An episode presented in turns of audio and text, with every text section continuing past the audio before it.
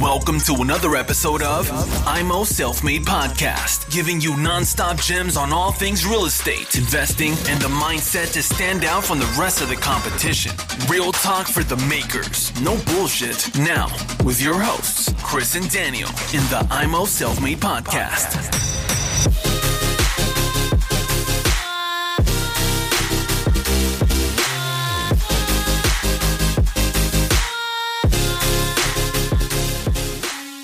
Jetzt hört vielleicht auch jemand bei dem Podcast zu, der überlegt, selbst Finanzierungsvermittler zu werden. Was würdest du dem mit auf den Weg geben für den Job? Also das ist grundsätzlich relativ einfach von den Anforderungen. Ich habe einen Multiple-Choice-Test bei der IHK. Äh, das sind 300 Fragen. das lerne ich auswendig. Die stehen zur Verfügung. Habe noch eine mündliche Prüfung. Das ist eine Gesprächssimulation. Da kommt es ja nicht mehr so sehr auf den Inhalt an, sondern auf Gesprächsführung. Ähm, und dann habe ich die Sachkunde bestanden. Dann trage ich mich im Vermittlerregister ein äh, eine Versicherung und eine ganze Papierkrieg dazu und dann kann ich starten.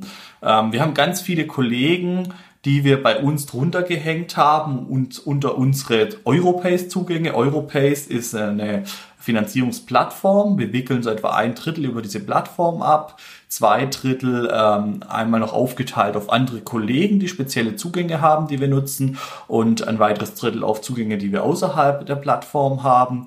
Ähm, und es gibt zwei große Plattformen, die Europace-Plattform und die EHYP-Plattform. Europace ist bekannt vor allem zum Beispiel von Dr. Klein und EHYP ist bekannt zum Beispiel von der Interhyp. Ähm, die haben wir beide im Haus und nutzen die überwiegend die Europace-Plattform, weil die inzwischen technologisch weiter fortgeschritten ist als die, die EHYP-Plattform von der Interhyp. Ähm, und äh, da bieten wir eben auch Kollegen die Möglichkeit an, dass sie sich da drunter hängen bei uns, unsere ähm, Konditionen eben mitnutzen, äh, um für den Kunden Optimales rauszuholen und dann auch von uns so zumindest einen Minimalsupport kriegen äh, für die Einführung und Unterstützung dann einfach.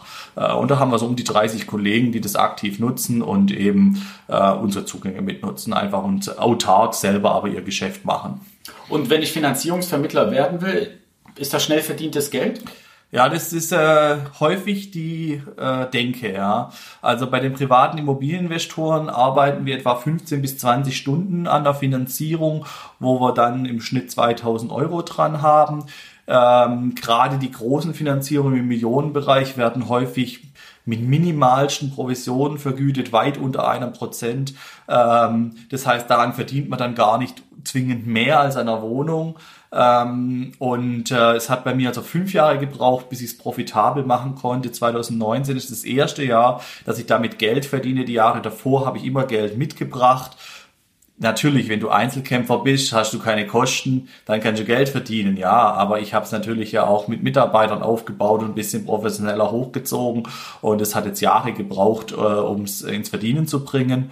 Ähm, wenn ich mir eine einfachere Zielgruppe raussuche, wie es der 0815-Vermittler tut, nämlich lokal Eigennutzer, habe ich natürlich einen großen Wettbewerb, aber da habe ich natürlich viel leichtere Fälle gerade auch zum Reinkommen, da kommt es eher auf ein verkäuferisches Talent an, weil die Kunden eher halt kuscheln möchten, äh, äh, sich wohlfühlen möchten beim Vermittler. Äh, die sind da, die vergleichen auch Konditionen, aber jeder kann ja letztlich dasselbe bieten, so unterm Strich, wenn ich ein bisschen Erfahrung habe oder gute Zugänge habe.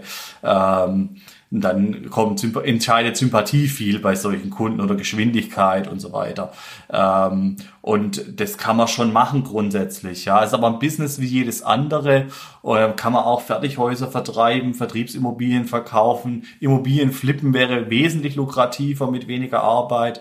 Ähm, also es muss jeder für sich selber abwägen. Wer den Weg gehen will, kann sich bei uns melden. Wir haben einige begleitet, eben indem wir ihnen die Zugänge stellen äh, und so ein bisschen Starthilfe geben. Dann, warum tun wir das? Weil wir für uns selber ein höheres Volumen dadurch generieren. Das ist der, der, der Mehrwert davon. Wir wollen da gar kein Geld mit verdienen, sondern wir generieren für unsere Kunden ein höheres Volumen, was für alle zu besseren Bedingungen führt dann einfach. Ähm, aber man muss es gut abwägen, ob man das will. Ich weiß nicht, ob ich das heute nochmal machen würde, den harten Weg zu gehen. Und sag mal, was, wie, wie siehst du die Zinsentwicklung? Keiner kann in die Glaskugel schauen, aber kurzfristig gesehen, die nächsten zwölf Monate, leichte Steigerungen, geht es noch einen Ticken runter? Also die letzten Wochen hatten wir wieder eine leichte Steigerung, weil die Banken zum Teil versuchen eben ihre Margen anzupassen auch. Ähm, das könnte sich fortsetzen oder auch nicht. Meistens haben wir ja eine Wellenbewegung und es geht dann wieder weiter abwärts. Ähm, tendenziell sind die Zinsen immer noch in einem fallenden äh, Trend. Und ähm, das Spannende wird, was passiert mit der Weltwirtschaft. Kriegen wir einen Crash Ende 2020? 21, 22, 23, wie entwickelt sich das, deflationäre Phase, inflationäre Phase, wird massiv Geld gedruckt, ähm, überleben es die Banken, haben wir Pleitewellen in den Banken und Eigenkapital fehlt den Banken, sodass sie eben Kreditvergabe besonders im hohen Beleihungsbereich 100, 110, auch 80 könnte dann vielleicht schwierig werden. Ähm, dann, wo, wo dann extrem teurer wird die Zinsen, niedrige Beleihungen vielleicht mit Negativzinsen von bis zu 5 Prozent. Also das ist äh, ja ganz schwierig einzuschätzen. Im Moment sind wir stabil in einem äh, fallenden Trend übergeordnet äh, die letzten Wochen äh, eben eine kleine Korrektur, äh, dass die Zinsen ein bisschen am steigen sind, aber ich gehe eher tendenziell mal von weiter fallenden Zinsen aus. Äh, ein Beispiel ist für mich der Japan. Ähm, die haben es also seit 30 Jahren nicht geschafft, ihre Wirtschaft wieder ins Laufen zu bringen, die Börsenkurse wieder einzuholen äh, und wieder Zinsen zu verlangen. Seit 30 Jahren dümpeln die bei plus minus null rum. Und hast du dir für dein Unternehmen Gedanken gemacht, falls es so ist, dass die Zinsen steigen, dadurch weniger investiert wird in Immobilien und du dadurch nicht mehr diesen Umsatz generierst mit deinen Finanzierungsvermittlungen? Hast du dir da Gedanken gemacht? Ich meine, du hast ja auch Personal, Personal kostet, Personal braucht Verantwortung. Hast du dir da mal Gedanken gemacht oder sagst du, die nächsten fünf Jahre wird das weiter so gut laufen? Ich äh, glaube, wenn's passiert, passiert es vielleicht sogar wirklich äh, Ende 2020 schon, 21, sowas, ja. Ähm, und man wird sehen, was passiert. Also wir sind ja noch ähm, ein kleines Unternehmen, so dass wir auch flexibel reagieren können. Äh, ich finde auch andere Themen, wo ich meine Mitarbeiter vorübergehend beschäftigen kann. Wir könnten auch auf Kurzarbeit vielleicht wechseln, äh, um eben so eine Phase zwischendrin zu überbrücken. Sowas gab es ja schon mal mit der Wohnimmobilien-Kreditrichtlinie, wo die eingeführt wurde, dass dann mal Banken zwischenzeitlich kein Geld vergeben haben. Ähm, und äh, dann musste man halt das irgendwie überbrücken und danach ging es weiter.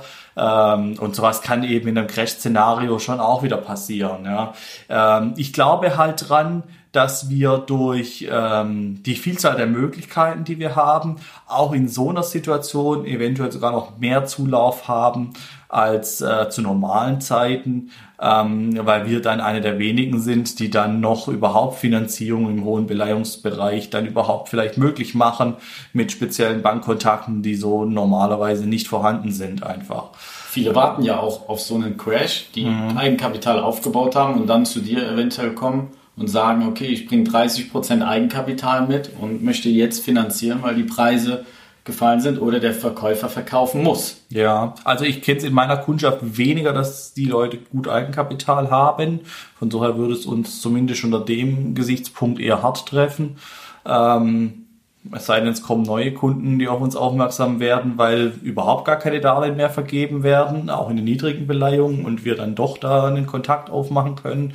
Also ich denke, es gibt immer einen Markt für einen Finanzierungsvermittler und es wird immer irgendwie finanziert, auch wenn es äh, schwierige Bedingungen sind und das Volumen mal massiv zurückgeht. Ähm, und ich habe Reserven, ich kann auch eine gewisse Zeit überbrücken. Ähm, und ich bin auch nicht zwingend davon abhängig. Ich habe ja noch andere Firmen wie die Online-Druckerei als Beispiel ähm, und äh, habe ganz niedrige Lebenshaltungskosten. Also ich krieg so eine Durchstrecke überbrückt. Sehr schön. Dann interviewen wir dich 2021, Mitte 2021 mal und schauen mal, vielleicht hast du ja recht gehabt mit 2020. Es kann keiner in die Glaskugel Richtig, so schauen. Ist, es, ja. ist auch gut so, weil ansonsten würden alle auf das eine Pferd setzen. Philipp, vielen Dank und wir hören uns in der nächsten Folge. Thanks for tuning into IMO Self Made Podcast. Make sure to subscribe so you don't miss any future episodes. Leave a five star review and share this podcast to anyone that needs that kick of real estate motivation they need.